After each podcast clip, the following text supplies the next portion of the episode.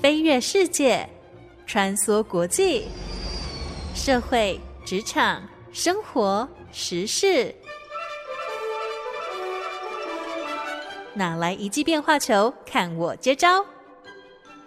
那些老外教我的事，和你 Easy Talk Easy Work。您现在收听的是《那些老外教我的事》，我是节目主持人焕恩。上周末，当我应该要努力做节目的时候，我彻底的被吸进了 Netflix 近期新推出的一个野外求生真人实境秀。我冒着被我的制作人痛恨的风险，也不惜在节目当中坦诚我意志上的软弱。一方面呢，实在是因为我真是长枯思竭啊，毫无灵感，你还要我硬挤出一集节目内容，真的太强人所难了。毕竟从一开始有忠实在收听那些老外教我的事的听众朋友，你们就一定知道的嘛。打从最初，这就不是什么那种瞎聊天，也就是一集内容的节目嘛。不过呢。在节目当中公开坦诚，就是我该做功课的时候在打混。另外一个主要原因是为了要强调，就算是浪费时间看电视，我也是一样可以想办法挤出一点收获的。毕竟呢，那些老外教我的事，确实就是那种只要看一部电影、追一出电视影集，就能够做出一整个系列单元的节目喽。我们都知道。通常小朋友他们如果作业写不完、功课做不出来的时候，我们绝对不可能鼓励他们说：“啊，那算了，你就来看个电视吧。”呃，不过我自己现在回想起来哦，我小时候什么模拟考啊、联考前啊，书都要念不完了，可是我妈却会拉着我出国旅行，鼓励我去看电影诶。哎，所以只能够说，今天我节目做不出来，第一个念头竟然就是打开电视消磨时间。制作人如果真的要怪的话，可能就只能够怪我妈了。可是总而言之，我想要说的是，当时彻底让我沦陷成为一个沙发马铃薯电视儿童的是 Netflix 最近有一部叫做《Outlast》的真人实境秀。这个真人实境秀它的比赛规则非常的简单，就是有十二个参赛者，他们除了自己身上的衣服之外，真的是两手空空，被制作单位带到了阿拉斯加即将入冬的荒野中。四人一组，分成四个小队，分别是 A、B、C、D。除了制作单位偶尔会提供的一些像是打火石啦、小刀啊、弓箭啊、狼锤等等这种非常简单基本的工具之外，今天你在这阿拉斯加的荒野当中，要怎么吃、怎么睡、怎么活，全都必须要靠自己就地取材想办法。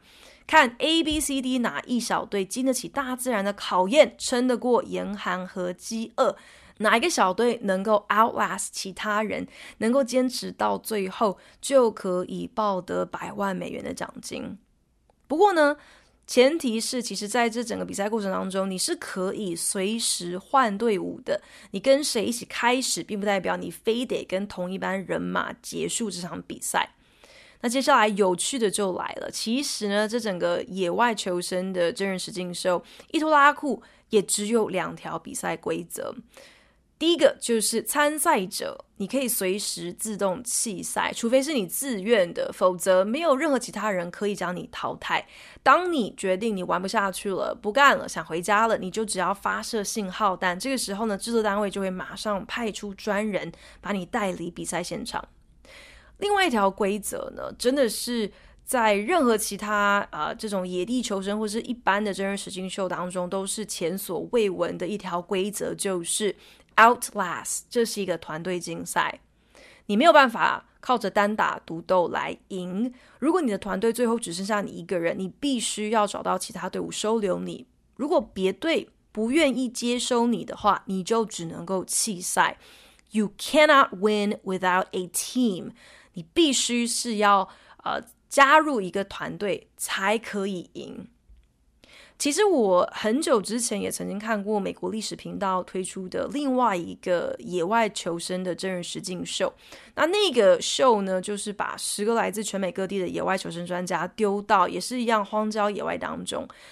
可是呢，这个节目的规定是每个人他们必须要自己携带十样物品，他们自己去选。那整个比赛过程当中，除了定期的健康检查之外，制作单位是不会另外再提供任何的物资，甚至连整个节目的拍摄都是交由参赛者自己来进行。他们每个人都。呃，有大概四台各种不同的，就是摄影机啊、GoPro 啊，所有的呃节目片段内容都是由参赛者来处理，然后制作单位再来做剪接，最后就是看谁能够存活一百天，谁就能够抱走五十到一百万美元的奖金。这个历史频道的呃节目，它就是叫做 Alone。那顾名思义，就是你必须一个人独自去面对大自然的挑战，真的就是 Man against Nature。在这整个赛事当中，十个参赛者他们完全不会跟任何其他人有交集，彼此甚至不知道其他的参赛者。是谁在什么时候可能中途弃赛了？就算十个人当中有九个人都提前弃赛，那最后一个人如果你撑不到一百天的话，你一样不算赢，一样没有办法抱得奖金归哦。总而言之呢，Alone 的设定真的就是一场自己和大自然的奋斗。所以这样描述，马上我们就可以听得出来，Outlast 跟 Alone 之间有一个很明显的差异。就是因为 Outlast 有这个团体竞赛的特殊规定，所以其实 Netflix 这个节目，他们找来的参赛者，每个人的野外求生的资历还有经验，其实是非常参差不齐的。我本来想说，看这个 Outlast 这个节目，搞不好会看到就是什么团结力量大啊，超越自我啊，患难见真情这样子的热血情节，结果完全没想到，这个剧情马上就有意想不到的发展。Outlast 当中四个小队，其中 A 小队，他们为了要加速赛程，选择主动出击，逼退其他的参赛者。他们不惜策划潜入别人的营地，把人家的睡袋偷走。秋末即将入冬的阿拉斯加，在入夜之后，这个温度下探零度以下，这都是常态。参赛者就地取材搭建的遮蔽物，通常就是用可能树枝、树干当做支架，然后用青苔啊、一些树叶填补这个树干之间的缝隙。如此一来，你在室内想要生活的话，可能还可以勉强防风，达到一点点的 insulation，一点点的保温效果。最后呢，再搭上防水布当做屋顶，这样就是他们每天呃真的是露宿的家了。在这样子的一个条件之下，如果你今天连睡袋都没有了，然后半夜三更零下十几二十度，你肯定是有会被冻死的危险嘛。可是人心险恶，A 小队的人他们出此下策，从头到尾却没有感到任何的罪恶感。甚至后来在节目当中还决定故技重施，他们趁人之危，知道临近扎营的 B 小队只剩下一个人了，这个人必须要离开去跟其他的团队交涉结盟，才有机会继续参赛。这个时候 A 小队选择在这个时间点闯空门，攻坚这个 B 小队的营地。B 小队仅存的这个成员发现事情不妙之后，连忙折返回去，想要固守他的营区，想要把 A 小队的人赶走。没想到 A 小队的人先是破坏了人家亲手制成是要拿来渡河用的木筏，还恶霸的叫嚣说，除非对方就地发射信号弹弃权，否则他们就不走。这种化身流氓、不择手段都要赢的坏人嘴脸，实在是让我气得牙痒痒，却又看得无法自拔。因为你说《Outlast》这部节目哦，与其说它是 Man versus Nature，你不如说是 Man versus Human Nature。我一口气。就把《Outlast》这个 Netflix 新播出的野外求生真人实境秀看完。坦白说，当下心里头是有一点点的矛盾。一方面，我觉得这个制作单位竟然没有阻止参赛者诉诸抢夺、偷窃和霸凌的卑鄙手段，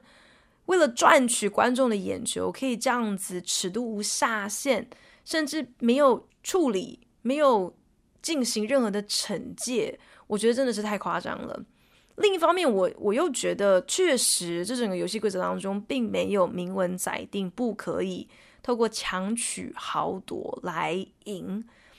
就好像我们常看到那种可能末日求生的电影情节当中，真的就是 anything and everything goes，只要是为了活下去，没有什么不可以的。可是毕竟，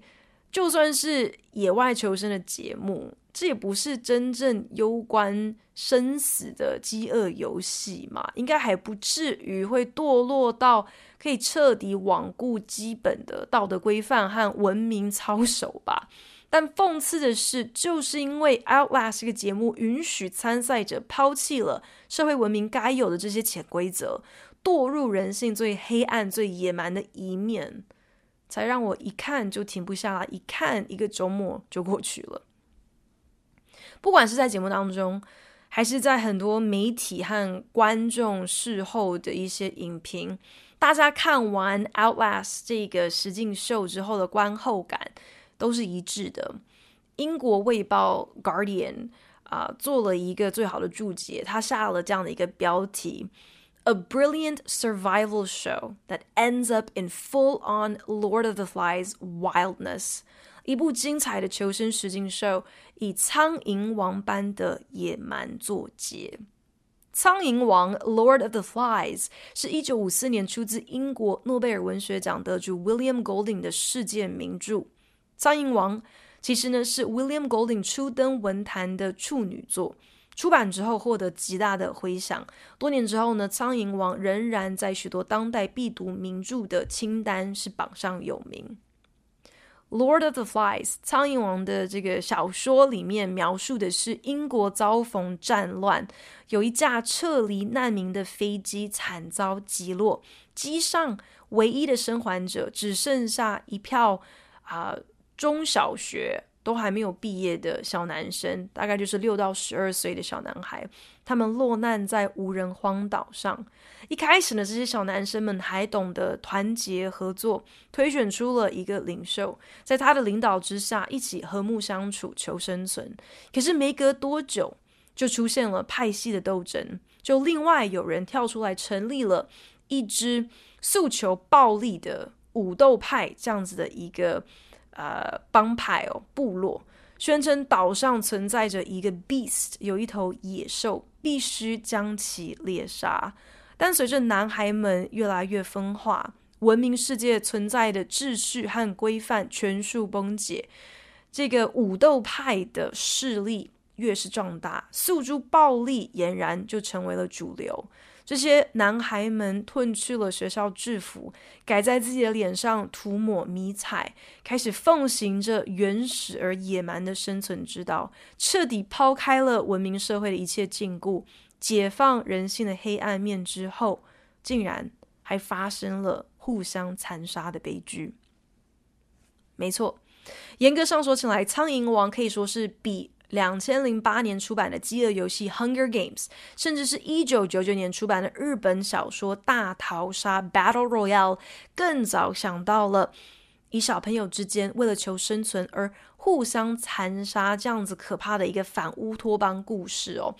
六十年前出版的文学作品，故事当中所探讨的主题，竟然在二零二三年的真人实境秀当中不谋而合的。完整被呈现出来，除了引发很多人质疑《Outlast》会不会其实根本就是有编剧事先乔好了台词、拍板定案了剧情，而不是真正的实境秀之外，忍不住也让我验证了一件事情，那就是书中不只有颜如玉，不只有黄金屋，原来书中更是有。水晶球啊，能够准确命中人心的黑暗和软弱不说，甚至还能够未卜先知，在几十年前就已经精准预言了未来世界的走向。看完了一整个周末的 Netflix，也因此给了我全新的灵感。接下来在节目当中要推出一个全新的系列单元，就叫做“书中自有水晶球”，要来跟大家分享那些见往之来，凭着对人性的洞察、天马行空的想象，竟然误打误撞预知未来的世界名著。《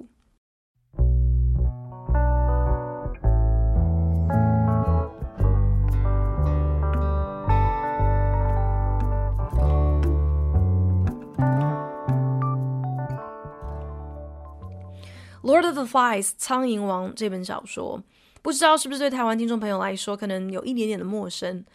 我几年前觉得自己实在是太久没有好好看书了，根本就是已经达到一个面目可憎的地步了。那个时候有特别 Google 了一下此生必读百大名著的清单，那刚好当时又正是《饥饿游戏》（Hunger Games） 才刚刚拍成电影，引发空前轰动的一段期间。那个时候就已经有人常常会拿《饥饿游戏》来跟《苍蝇王》做一个比较，所以当我在书单上看到了《Lord of the Flies》这本书的时候，就按耐不住好奇心，不加思索去图书馆借来看了。当年《Lord of the Flies》的作者 William Golding 他曾经分享，他创作《苍蝇王》这本书的目的是想要 trace society's flaws back to their source in human nature。他企图将社会的弊端追溯回到人性。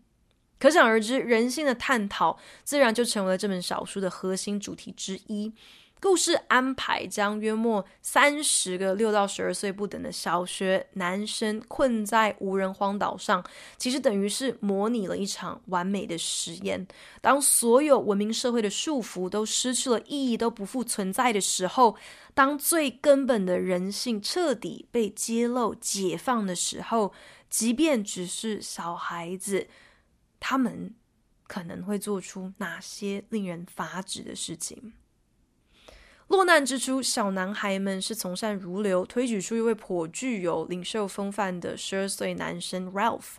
Ralph 找到了一个巨大的海螺，用这个海螺来招聚所有人哦。这个同时，海螺也就变相成为了在岛上的一种权力的象征。Ralph 简单订定了三个规矩：第一，Have fun。难得没有大人管，没有学业要烦恼了，自然应该要好好享受这难得的自由。第二，要 survive，为了活下去，当然应该要好好分工。其中呢，就包括了第三条规矩，那就是所有的男生都必须要出力，一起时时刻刻确保狼烟的这个求救信号。日夜都不熄灭，这才可能引起海上航行的船只的注意嘛，才有可能获救。但是很快的，小朋友们抛开纪律之后，剩下的就是最野蛮的本性了。他们好吃懒做，只顾着玩，谁在乎狼烟有没有按时升起？他们屈服于空穴来风的恐惧。大肆造谣，以讹传讹，岛上有野兽出没，借此名义搞派系斗争，诉诸暴力，排除异己。不难看出，作者 William Golding 应该是非常认同荀子“人性本恶”这样的一个思维，相信人类基本上只要你逮到机会，你就会原形毕露，回归到最原始的野蛮欲望、自私、残忍。一心只想宰制弱者。小说当中，这个无人岛上其实根本就没有任何的野兽，因为从头到尾，这不过就是在明示暗喻着，真正的野兽就是小男孩们心中的人性黑暗面。他们像野蛮人一般吆喝着要猎杀野兽的同时，不过是彻底的将自己内心深处最丑恶的欲望全都解放出来。书中有几个段落开始描绘出小男孩们是如何慢慢堕落至最原始的黑暗人性，而这整个过程却并不是毫无自觉的。Roger stooped, picked up a stone. Aimed and threw it at Henry, threw it to miss. 罗杰弯腰捡起了一颗石头，瞄准好之后丢向亨利，却摆明了没打算要丢中。The stone, that token of preposterous time, bounded five yards to Henry's right and fell in the water. 那颗石头象征着从前那荒诞的时光，在亨利上右五码的地方弹跳后就掉入了水中。 Roger gathered a handful of stones and began to throw them. 罗杰捡起了一堆石头，开始丢。Yet there was a space round Henry, perhaps six yards in diameter, into which he dare not throw. 但亨利四周有大约六码长的圆周，却是罗杰不敢侵犯的。Here, invisible yet strong, was the taboo of the old life. 因为就是在此， 无形却仍然有力的，是过往生活的禁忌。Round the squatting child was the protection of parents and school and policemen and the law. 环绕着亨利的，其实就是那道形塑自父母、来自学校、来自警察、来自法律的保护权。只不过这道恍如隔世所奠定的保护圈，随着 跟文明、跟社会的脱节，逐渐的被人性腐蚀，也就慢慢失效了。这些孩子们越是沉醉于挣脱文明纪律和管束的原始自由，越是堕落。就开始越肆无忌惮了。先是围捕猎杀岛上的野猪，既然都敢杀猪了，那为什么不敢杀人呢？His mind was crowded with memories。他的脑海中充斥着记忆，memories of the knowledge that had come to them when they closed in on the struggling pig。回想起当他们逼近那头挣扎中的野猪时。脑海中浮现的一个认知，knowledge that they had outwitted a living thing, imposed their will upon it, taken away its life like a long, satisfying drink。认知到 他们智取了一个活生生的东西，将自己的意志强加于他，而且像是喝下一杯解渴的饮料般，心满意足的就篡夺了。他的生命，比起饥饿游戏，比起大逃杀，更早以小孩之间的互相残杀来反思人性的小说名作《Lord of the Flies》苍蝇王。不过，一如许多将时空背景设定在有点不明确的未来这样的反乌托邦小说，《苍蝇王》不过是借由小朋友之间的野蛮游戏这种最为极端、最为耸动的情境，企图带出更多深刻。更有层次的主题和检讨。除了反思人性的本质之外，《苍蝇王》也提出对文明社会最为严厉的指控。很多人或许会质疑哦，作者 William Golding 不是想要证明人性本恶吗？如果大家真的一味只想要成全自己每一个野蛮的邪念，只顾着纵欲、肆无忌惮的诉诸暴力，那又怎么可能建构文明社会呢？人类屹立不摇数千年的文明历史，应该就是最好的一个反证，足以彻底推翻掉 William Golding 对于人类如此悲观、如此惨淡的评价吧。可是呢，就像弗洛伊德曾经说过的，要不是因为人类懂得抑制自己那些最原始的欲望和冲动，其实我们是根本不可能有任何指望可以建构文明社会的。William Golding 对此也是深信不疑的。他在《苍蝇王》里面的故事设定，其实就是为了要精准地点出来文明社会所建构的那些规范和法条，充其量不过只是一层障眼法，不过只是将大家内心中那些洪水猛兽、那些邪恶念头隐藏了，但并不能够透过法规、透过教条彻底拔除、消灭掉这些恶性。We've got to have rules and obey them. After all, we're not savages. We're English, and the English are best at everything. 小说的前半段有一个叫做杰克的男孩，他跳出来说了这么一段话：我们必须要定定并且遵守规矩，毕竟我们不是野蛮人，我们是英国人呐、而英国人做什么都是第一名。这句话听来是何等讽刺啊！不只是因为我们非常清楚英国人血淋淋的殖民史，英国人为了一己私欲远征了多少国家，屠杀了多少人，把烧杀掳掠当作像是呼吸喝水一样的自然，还斗胆转身以文明绅士来包装自己，来教育下一代。英国人的真面目是这样子的。不过呢，杰克说的这句话更加讽刺的地方就在于，杰克正是后来造成男孩们之间的分裂，带头反抗，象征着民主和文明的 Ralph 成立武斗派，鼓吹大家猎杀并诉诸暴力的头目。The mask was a thing on its own, behind which Jack hid, liberated from shame and self-consciousness. 杰克在成立自己的帮派之后，或是应该说自己的部落之后，带头在自己的脸上涂抹、画上了面具。躲在面具之后的杰克，彻底就从所有的羞耻心，还有任何的自觉当中得到彻底的解放。这也意味着，不管是表面上或者是心理上，杰克带头引领大家抛下文明规范，完全的拥抱人性的黑暗。而当岛上的男孩们在褪去文明的束缚之后，彻底堕落，成为了盲从、迷信、暴力、纵欲的野蛮人时，最讽刺的无非，至终出现拯救了这些落难小孩的大人们。他们自诩为文明社会的表率，对于岛上这些赤身露体又肮脏的野蛮孩子感到不耻。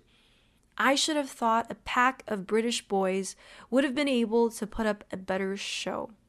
在故事的尾声出现的海军军官看到这些孩子的时候，语带失望地说了这么一句话：“我以为一群英国的男孩理应有更好的表现。可是追根究底， 这些孩子们到底为什么需要逃难，又为什么会遇到坠机？还不正是因为就是这些大人，他们率先野蛮地发动了战争。”还不就是因为这些大人，他们也认定诉诸暴力才能够解决问题。在那个当下，大人和小孩之间唯一的差别，真正的差别，大概就只是有没有穿着干净整洁的衣服了吧？可是我们都知道，什么叫做衣冠禽兽嘛？就好像 William Golding 不断想要验证的，今天不管是文明还是。穿着，还是谈吐，还是国籍，还是教育，这些都不过是我们企图拿来隐藏我们心中那头野兽的一层薄纱罢了。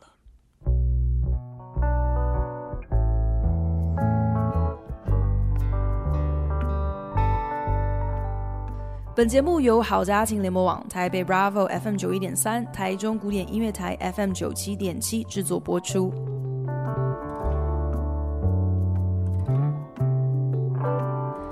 那些老外教我的是，从这个礼拜开始推出全新系列单元，叫做《书中自由水晶球》，想来跟大家聊聊十三部鉴往知来，甚至可以说是准确预知未来的名著。那第一单元呢，跟大家分享的是一九五四年由英国小说家 William Golding 他出世提升的代表作《Lord of the Flies》苍蝇王。有趣的是，William Golding 他最初的书名本来是想要。叫做《Strangers from Within》，初稿所设定的这个书名呢，某种程度上好像是更直白的揭发了 William Golding 他想要透过小说来探讨的主题，也就是隐藏在我们每个人心中那个原始而野蛮的自我。哪天如果真的被我们解放出来了，对我们而言，那会否其实根本就是我们最熟悉的陌生人呢？值得一提的是，William Golding 的初稿历经了七个出版社的拒绝，甚至还得到了 “rubbish and dull, pointless” 无聊的垃圾，毫无意义这样子毒舌的评价也。所幸后来有一位这个会掩饰英雄的编辑看出了。这部小说的潜力，积极为 William Golding 争取出版的机会，提供各种修改编辑的建议。多亏了他，《Lord of the Flies》这部如此震撼人心、具备人性洞察力、如此前瞻的小说作品，才得以问世。《Lord of the Flies》故事当中最大的悲剧，当然是小朋友们。摆脱文明的规范，纵欲过头，任由人性堕落，任由理性沦丧，甚至到最后对自己同窗共患难的伙伴痛下杀手。书中最重要的一个转捩点就是 Piggy 的死亡。Piggy 这个角色，他其实也是差不多是十二岁，等于是啊、所有的男孩当中算是年纪比较长的一个男生。他身材肥胖，戴着眼镜，而且话特别多，特别聒噪哦。以这些客观条件来说，你绝对不会认为说 Piggy 他是当你落难荒岛，当你必须要野外求生的时候，大家会特别依赖的可靠伙伴。可是呢，Piggy 最大的本钱是他理性思辨的脑袋，他非常有组织能力，非常擅长思考，是他想到可以用海螺来招聚所有人集会，是他的眼镜成为了大家可以生活的工具，也是他提出了获救时应该如何井然有序撤离这样子的一个计划。从一开始呢，Piggy 跟其他的孩子们就有明显的不同。他喜欢思考，喜欢去理性辩证。Piggy 从一开始就是 Ralph 特别倚重的军师。Piggy 在整部小说当中，他的人物设定其实呢，就是一个文明、进步、理性和秩序的象征。但当杰克为了夺取权力而引爆了派系分裂，带了一群孩子成为了信奉暴力、崇拜岛上那不存在的野兽。这样子的一个野蛮人部落之后，他们的一切行为和信念就跟 Piggy 所表征的彻底是背道而驰。这也就是为什么当 Piggy 惨死在罗杰手上的时候，不管是对读者还是对 Ralph 来说，都是一个巨大的冲击。因为这不仅是意味着邪可胜正，更代表了在人性面前。所有透过文明、科技、理性所带来的进步，原来是何等的脆弱不堪，根本不值一提，根本一无是处。如果你对这个结论有任何一点点的质疑，你只需要回顾一下二零二一年一月美国国会被暴民攻占的新闻，你只需要回想起美国。从选出史上第一位黑人总统，到选出史上第一位被控性侵、逃税、挪用选举经费、口无遮拦、搬弄是非，竟然还可以以史上第二高票连任落败的总统，如此天差地远，好像法夹湾一般的转变，其实中间也不过才间隔了八年，当然。这到底是从进步到退步，还是从退步到进步？我相信，呃，取决于你问谁嘛。可是，即便你听到如此，不愿意接受，从就是美国的政治可以显而易见，人性的堕落是多么的腐蚀即是。你真的只需要像我一样，花一个周末的时间去 Netflix 上收看《Outlast》，你就不难发现。William Golding 早在一九五零年代已经预料到，那个人性的堕落真的比我们所有人想象中的要容易太多了。你甚至不需要真的落难孤岛，你不过就是参加个实境秀，参加一个娱乐节目，一个好玩的比赛，就足以让人抛下文明社会应该。有的基本的羞耻心、基本的道德伦理，就如此轻易的让人露出自己黑暗人性的獠牙。《Outlast》真人实境秀当中有这么一个桥段：当时 B 小队只剩下了两个参赛者，其中一个年纪比较大的人，他在得知了 A 小队的人竟然为了赢，不择手段到偷偷潜入别人的营地去。偷别人的睡袋的时候，他就感慨地说了：“哇，这个游戏实在是太可怕了，竟然能够这样子改变人心。”可是他的伙伴听完之后，马上回答：“哦不，你在阿拉斯加的荒野里面是什么样的人？你在真实世界也是什么样的人？这个游戏并没有那么神通广大，并没有揭露什么连你自己都不知情的面貌。它不过。”是把你最真实的样子呈现出来而已。由此可见，William Golding 放弃当年的书名，放弃了《Strangers from Within》，或许并非偶然呢。毕竟我们心中的黑暗和丑恶，更多时候其实是我们再熟悉不过的，只是极尽努力想要逃避、想要压抑、不愿意去面对的一个真实存在。谢谢您收听今天那些老外教我的事，我是焕恩，我们下礼拜同一时间空中再见喽，拜。